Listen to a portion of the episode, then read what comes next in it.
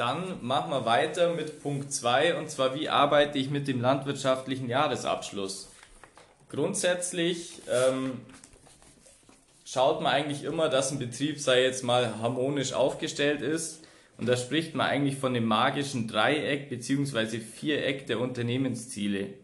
Also ein Betrieb sollte auf der einen Seite stabil sein, also er sollte ausreichend leistungsfähig sein, um auch eine Entwicklung zu ermöglichen. Dann sollte der Betrieb rentabel sein, also Rentabilität aufweisen. Das heißt, er sollte genügend Geld abwerfen, um auch ihre Ausgaben decken zu können. Das sind Privatausgaben, aber wie wir jetzt dann später auch sehen werden, auch die sogenannten Faktorkosten.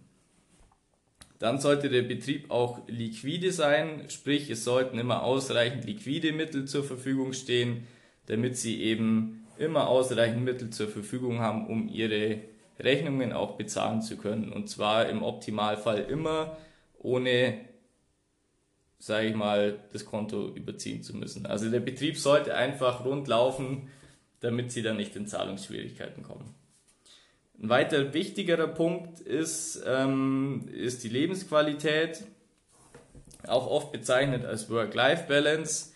Also der Betrieb sollte auf jeden Fall auch so gestaltet sein, dass man auch noch ein Leben neben der Arbeit hat, dass man auch mal Zeit hat für Freizeitaktivitäten, dass man im Sommer mal zu baden gehen kann sich um seine Familie kümmern kann. Das sind lauter so Aspekte, die man eben auch bei der Betriebsentwicklung dann mit berücksichtigen muss, weil der höchste Gewinn bringt einem unterm Strich gar nichts, wenn man einfach gesagt hat, keine Zeit mehr hat, das Geld überhaupt auszugeben. Also da muss man irgendwo die gesunde Mitte finden, um den Betrieb eben richtig aufzustellen.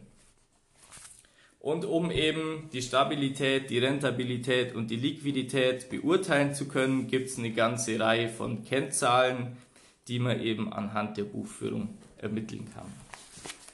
Bevor wir jetzt in die einzelnen Kennzahlen einsteigen, nur mal ganz kurz zur Wiederholung, wozu mache ich eigentlich die Buchführungsanalyse?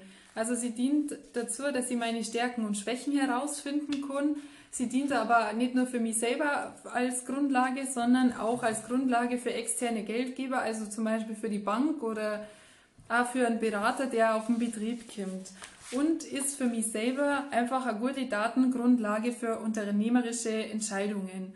Dafür brauche ich aber immer eine Gesamtschau aller Kennzahlen. Also es reicht nicht, mir nur den Gewinn zum Schauen und sagen, passt schon, sondern ich muss mir auch noch die anderen Kennzahlen mit anschauen. Und da ist jetzt so, wie es der Jeschke schon gesagt hat, wir haben drei große Blöcke. Das ist mal die Rentabilität, da werden wir uns anschauen, den Zeitraum echten Gewinn, auch oft genannt das ordentliche Ergebnis, das Betriebseinkommen, die Gewinnrate. Gewinnrate ist dann auch gleichzeitig schon eine Kennzahl der Stabilität. In der Stabilität schauen wir uns außerdem an die Eigenkapitalbildung, die Entnahmen, die Einlagen, den Eigenkapitalanteil, die Abschreibungsgrade von Gebäude und Maschinen und die Fremdkapitaldeckung. In der Liquidität geht es dann vor allem um die Kapitaldienstreserven, also wie viel ich zum Beispiel an zusätzlichem Kredit nur aufnehmen, wie ist meine Tilgung, mein Zins, wie schaut mein Fremdkapital im Betrieb aus, dann kommt noch, was das sie Cashflow nennt und die theoretische Tilgungsdauer. In dem ersten Block werden wir uns jetzt aber mal mit der Rentabilität beschäftigen. Rentabel ist ein Unternehmen dann, wenn der Ertrag der eingesetzten Produktionsmittel größer ist als der Aufwand. Ich denke, das ist, kennt jeder, das rendiert sie, das rendiert sie nicht, das sagt man so leicht dahin, da weiß man auch, okay, es bleibt was übrig oder ich zahle drauf.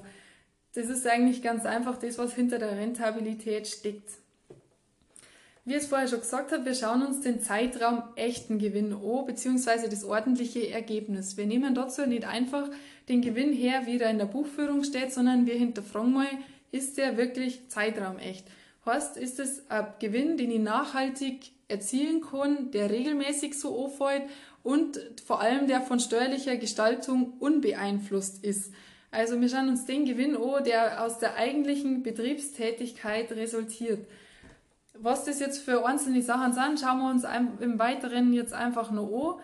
Es geht einfach darum, nicht einfach die Zahlen aus der Buchführung herzunehmen, weil die manchmal einfach nicht so aussagekräftig sind. Weil man was selber mehr zum Beispiel steuerlich da noch was macht, damit der Gewinn niedriger wird. Solche Zahlen korrigieren wir, damit wir die tatsächliche wirtschaftliche Situation vom Betrieb wiedergeben können. Wir bereinigen da ähm, den Gewinn aus der Buchführung um alles, was zeitraumfremd ist, und zwar bei der Ertragsseite genauso wie auf der Aufwandseite. Bei allen Sachen, die jetzt halt nicht im Durchschnitt so erreicht werden können oder die halt jetzt in dem Jahr mal besonders hoch waren an Kosten, wenn ich zum Beispiel Reparaturen hatte, sehr groß an meinem Gebäude, die habe ich nicht jedes Jahr so. Solche Sachen korrigieren wir. Und dann gibt es natürlich auch immer noch so betriebsindividuelle Sachen, die wir auch rauskorrigieren, wie zum Beispiel mal Entschädigung, die ich gekriegt habe, nachdem meine Wiese beim letzten Festel für Parkplatz hergenommen worden ist. Das ist nichts, das ich jetzt Jahr habe und darum korrigiere ich solche Sachen raus. Da schauen wir uns jetzt aber nur mal im Detail an, was diese zeitraumfremden Erträge und Aufwendungen sind.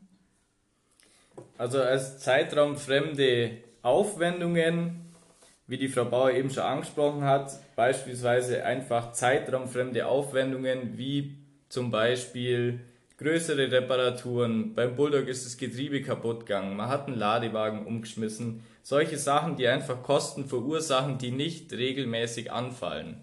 Da müssen Sie einfach mal in Ihrem Betrieb überlegen, was ist letztes Jahr passiert, was äh, außerordentliche Kosten verursacht hat. Und dann müssen Sie eben abschätzen, ja, muss ich das rauskorrigieren oder eben nicht. Also da müssen Sie einfach selber Ihren Betrieb ein bisschen durchleuchten und schauen, was ist letztes Jahr außerordentliches vorgefallen, was ähm, vielleicht auch viel Geld kostet hat. Dann äh, in der Buchführung eigentlich so der Klassiker an zeitraumfremden Aufwendungen, die man eigentlich immer korrigieren muss, wenn Sie was gekauft haben, ist die zeitraumfremde Vorsteuer, weil die, wenn Sie jetzt beispielsweise einen Schlepper kaufen, wenn Sie pauschalieren, bezahlen Sie brutto, beziehungsweise Sie bezahlen immer den Bruttobetrag, aber in der Buchführung, auch wenn Sie pauschalieren, wird der Betrag netto verbucht. Das heißt, die Vorsteuer wird als zeitraumfremder Aufwand verbucht und das müssen Sie dann eben dementsprechend korrigieren. Ein weiterer Posten ist auch, den man nutzen kann, eine sogenannte Einstellung eines Sonderpostens mit Rücklagenanteil, das sogenannte IAB, Investitionsabzugsbetrag. Da können Sie bis zu 40 Prozent der Kosten ähm, für einen Schlepper, den Sie beispielsweise nächstes Jahr erwerben möchten, schon mal in dem Jahr abziehen und dann im Folgejahr eben geltend machen. Aber das ist eben ein Aufwand, der eigentlich äh, ja jetzt auch nicht regelmäßig erscheint, deshalb muss man den auch korrigieren. Dann kommen wir zu den zeitraumfremden Erträgen. Das sind eigentlich hauptsächlich Erträge, die daraus resultieren, dass sie Sachen verkaufen, die sie nicht regelmäßig verkaufen.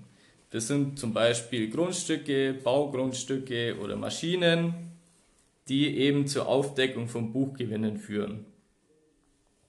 Und dementsprechend, wenn Sie jetzt einen Schlepper verkauft haben, muss man das eben auch korrigieren. Aber da kommen wir jetzt dann gleich noch drauf. Und auch eben noch zeitraumfremde Erträge sind die Erträge aus der Auflösung von Sonderposten mit Rücklagenanteil und die sogenannten Rückstellungen.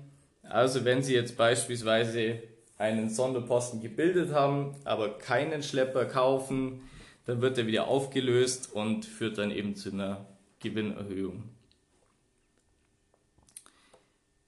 Und ja, wie auch bei den zeitraumfremden Erträgen, überlegen Sie einfach mal, haben Sie irgendwas verkauft, irgendwelche Erträge erwirtschaftet, die nicht regelmäßig anfallen, da einfach mal überlegen und dann gegebenenfalls korrigieren. Dann kommen wir zu einem konkreten Beispiel zu zeitraumfremden Erträgen. Also Sie möchten einen alten Schlepper verkaufen und durch einen neuen ersetzen. Ähm, Sie verkaufen den alten Schlepper für 45.000 Euro und im Anlagenverzeichnis der Buchführung ist der Schlepper noch mit 10.000 Euro verbucht. Das heißt, er ist noch nicht komplett abgeschrieben und der Betrieb hat für das vorliegende Wirtschaftsjahr einen Gewinn laut Buchführung von 80.000 Euro. Sie haben jetzt, Sie erwirtschaften jetzt einen Ertrag durch den Verkauf des Schleppers von 45.000 Euro. Aber in der Buchführung ist der Schlepper noch mit 10.000 Euro aufgeführt. Aber letztendlich, wenn man den Buchwert und den tatsächlichen Wert gegenrechnet, entsteht ihnen ein sogenannter Buchgewinn aus dem Verkauf von 35.000 Euro. Das heißt, der Gewinn von den 80.000 Euro ist letztendlich nicht ganz richtig und auch nicht, wird auch nicht regelmäßig erwirtschaftet. Das heißt, der Zeitraum echte Gewinn ist der Gewinn nach Buchführung von 80.000 Euro minus die Korrektur aus dem Verkauf von dem Schlepper, also 35.000 Euro.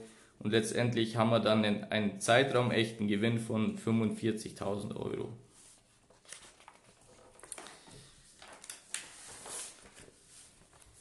Dann haben wir hier noch ein kleines Beispiel zu der zeitraumfremden Vorsteuer. Sie kaufen einen Schlepper für 119.000 Euro, davon sind 19.000 Euro Mehrwertsteuer. Und wie vorher schon erwähnt, Pauschalierer buchen im Normalfall brutto, aber äh, es wird eben die Vorsteuer oder die Mehrwertsteuer auf dem Konto der zeitraumfremden Vorsteuer verbucht. Und das heißt, die ist jetzt hier in diesem Fall 19.000 Euro. Und wenn man die dann korrigiert, muss man die dann dementsprechend wieder draufrechnen. Also in dem Fall die 80.000 Euro plus die 19.000 Euro. Das heißt, wir werden dann bei 99.000 Euro Zeitraum echten Gewinn.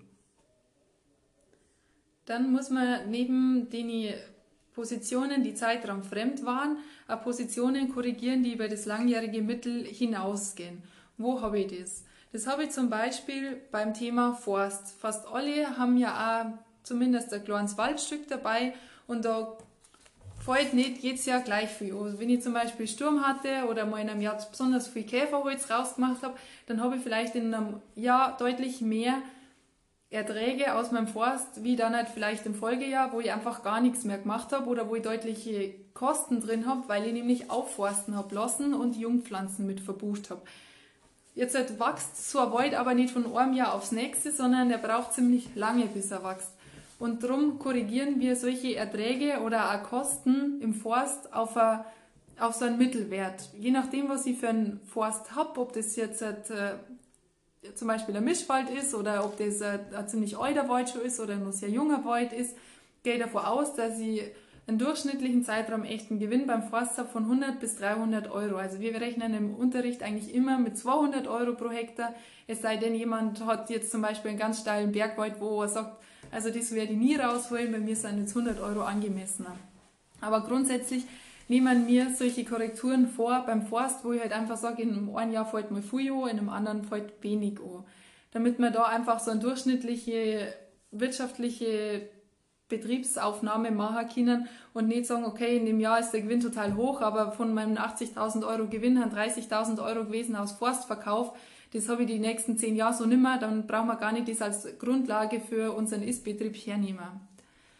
Genauso korrigieren wir auch den Unterhalt für unsere Wirtschaftsgebäude. Da ist es ganz ähnlich. Ähm, Unterhalt Wirtschaftsgebäude ist zum Beispiel, dass ich mal das Dach richten muss, dass ich mal meine Außenfassade streiche, also dass ich solche Kleinigkeiten oder manchmal größere Sachen an meine Wirtschaftsgebäude richte.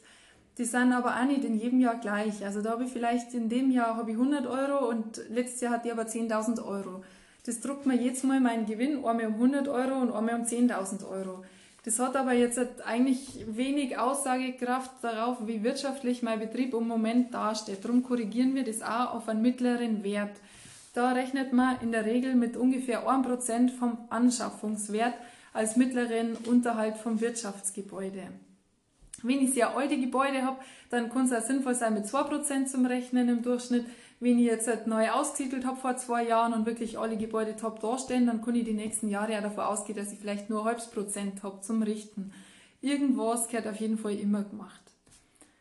Also man sieht, es gibt da so über das langjährige Mittel hinausgehende Erträge und Aufwendungen, gerade bei Forst- und Wirtschaftsgebäude, die wir auch korrigieren müssen, damit wir einen durchschnittlichen Wert einfach sehen, wie unser Betrieb dasteht. Dann gibt es noch sogenannte sonstige betriebsindividuelle Korrekturen, die wir jetzt auch schon ein paar Mal ähm, angesprochen hatten. Das ist zum Beispiel ein Investitionszuschuss. Wir haben einen Steuer gebaut und haben dafür einzelbetriebliche Investitionsförderung beantragt und erkriegt. Und die ist manchmal ohne Sonderposten einfach so in meinen Betrieb als Ertrag eingebucht worden. Jetzt habe ich vielleicht in dem einen Jahr mal 100.000 Euro Förderung gekriegt, deswegen ist aber nicht mein ähm, Gewinn die nächsten 20 Jahre um diese 100.000 Euro erhöht, sondern das war eine einmalige Sache. Das heißt, man muss solche Sachen dann auch korrigieren. Wie man das macht, das schauen wir uns dann im Detail an, wenn es darum geht, in der Wirtschaft der Arbeit und im Ist-Betrieb das zum Anschauen. Die größeren Maschinenreparaturen, die vorher auch schon angesprochen worden sind, mit dem Güllefass oder das umgeworfen worden ist oder ein abgebrannter Traktor, solche Sachen kommen raus korrigieren. Das sollte dann hoffentlich nicht jedes Jahr passieren. Wenn ich in dem Jahr mal eine Aushilfskraft hatte, weil ich zum Beispiel längere Zeit krankheitsbedingt ausgefallen bin, das aber nicht jedes Jahr der Fall ist, dass ich eine Aushilfskraft habe, die ich selber zahlen muss, dann kann ich sowas auch als außergewöhnlich für das eine Jahr rauskorrigieren. Worst Case, wir hätten eine Tierseuche gehabt auf dem Betrieb, es musste gekeult werden oder besondere ähm, Maßnahmen getroffen werden. Auch sowas kann ich rauskorrigieren. Sein, ich hatte zum Beispiel eine Überschwemmung, deswegen habe ich sehr hohe Unterhaltskosten oder ich habe sehr niedrige Erträge nur gehabt und habe deswegen sehr viel mehr Fuhr dazu gekauft wie normalerweise. Auch sowas kann ich berücksichtigen. Das muss ich halt dann immer gut begründen, warum korrigiere ich das jetzt raus und ist das wirklich so eine einmalige, ungewöhnliche Sache gewesen. Dann korrigiert man auch raus, wenn ich so äh, besondere Zuschüsse gekriegt habe, Milchsonderbeihilfe oder Milchmengenreduzierungsprogramm, wenn ich da in einzelne Jahre was gekriegt habe, dann kann ich solche Zuschüsse herauskorrigieren. Zumindest muss man auffallen, dass das was Ungewöhnliches war, das jetzt nichts mit meiner tatsächlichen Wirtschaftlichkeit vom Betrieb zu tun hat. Bei Entschädigungen ist es ganz ähnlich. Kann sein, dass ich mal einen Wasserschaden hatte, für den ich nichts konnte, oder dass eben mal Wiese verwendet worden ist. Solche Sachen korrigiere ich auch aus ähm, betriebsindividuelle, außergewöhnliche Sachen raus. Dann gibt es nur ein paar so Sachen, die in so Formulare immer drinstehen. Ich will sie kurz ansprechen, sind jetzt aber nicht so relevant wie die Punkte, die wir bisher hatten. Da steht nur immer drin Korrektur Wohnhaus. In der Regel, bei fast allen, ist das Wohnhaus nicht zu korrigieren, weil es im Privatvermögen ist und nicht zum Betrieb kehrt. Da gibt es aber Ausnahmen, und zwar wenn das äh, Wohnhaus entweder denkmalgeschützt ist und zum Betrieb als solcher kehrt, oder wenn ich ein Wohnhaus habe, extra für Fremdarbeitskräfte. Also wenn ich sehr viele Saisonarbeitskräfte beispielsweise habe und für die Saisonarbeitskräfte ein eigenes Wohnhaus hätte, dann kehrt es in den Betrieb rein, sonst schauen wir uns das eigentlich gar nicht wirklich an. Dann findet man vielleicht nur diese Nachbewertung vom Feldinventar und von der Viehbewertung ist für uns aber gar nicht so großartig relevant. Bei der Viehbewertung geht es einfach darum, zum Schauen, passen die Richtsätze zur Tierbewertung oder ähm, Bewertung vom Tiervermögen steht es in der Buchführung drin, von meiner Buchführung zu dem, was das BMIL vorgibt. Wenn das zusammenpasst, braucht man nichts korrigieren, ansonsten muss man heute halt das korrigieren. In der Regel passt es aber bei allen und wenn es nicht passt, dann haben sie ein paar hundert Euro, die jetzt eher zum Vernachlässigen sind. Nachbewertung Feldinventar ist vor allem dann notwendig, wenn das ähm, in der Buchführung nicht erfasst ist und wenn ich ganz viel Acker habe. Also für die Allgäuer Betriebe ist die Korrektur vom Feldinventar nicht so relevant. Das mache ich dann, wenn ich zum Beispiel ähm, Winterweizen anbaue, die sie halt vielleicht in einem einen Jahr und einem Wirtschaftsjahr anbauen, im nächsten erst abernte und die, die Mengen an Winterweizen und zum Beispiel Mais, den ich vielleicht erst im nächsten Wirtschaftsjahr anbaue, jedes Jahr sehr stark schwanken. Wenn ich jetzt aber nur ähm, wenige Hektar Acker habe, wie das bei fast allen Allgäuer Betrieben jetzt halt in, in Kempten der Fall ist, brauche ich da nicht sehr viel korrigieren und machen. Das heißt, gleich wieder vergessen, aber ist im, im Formular mit drin. Hat.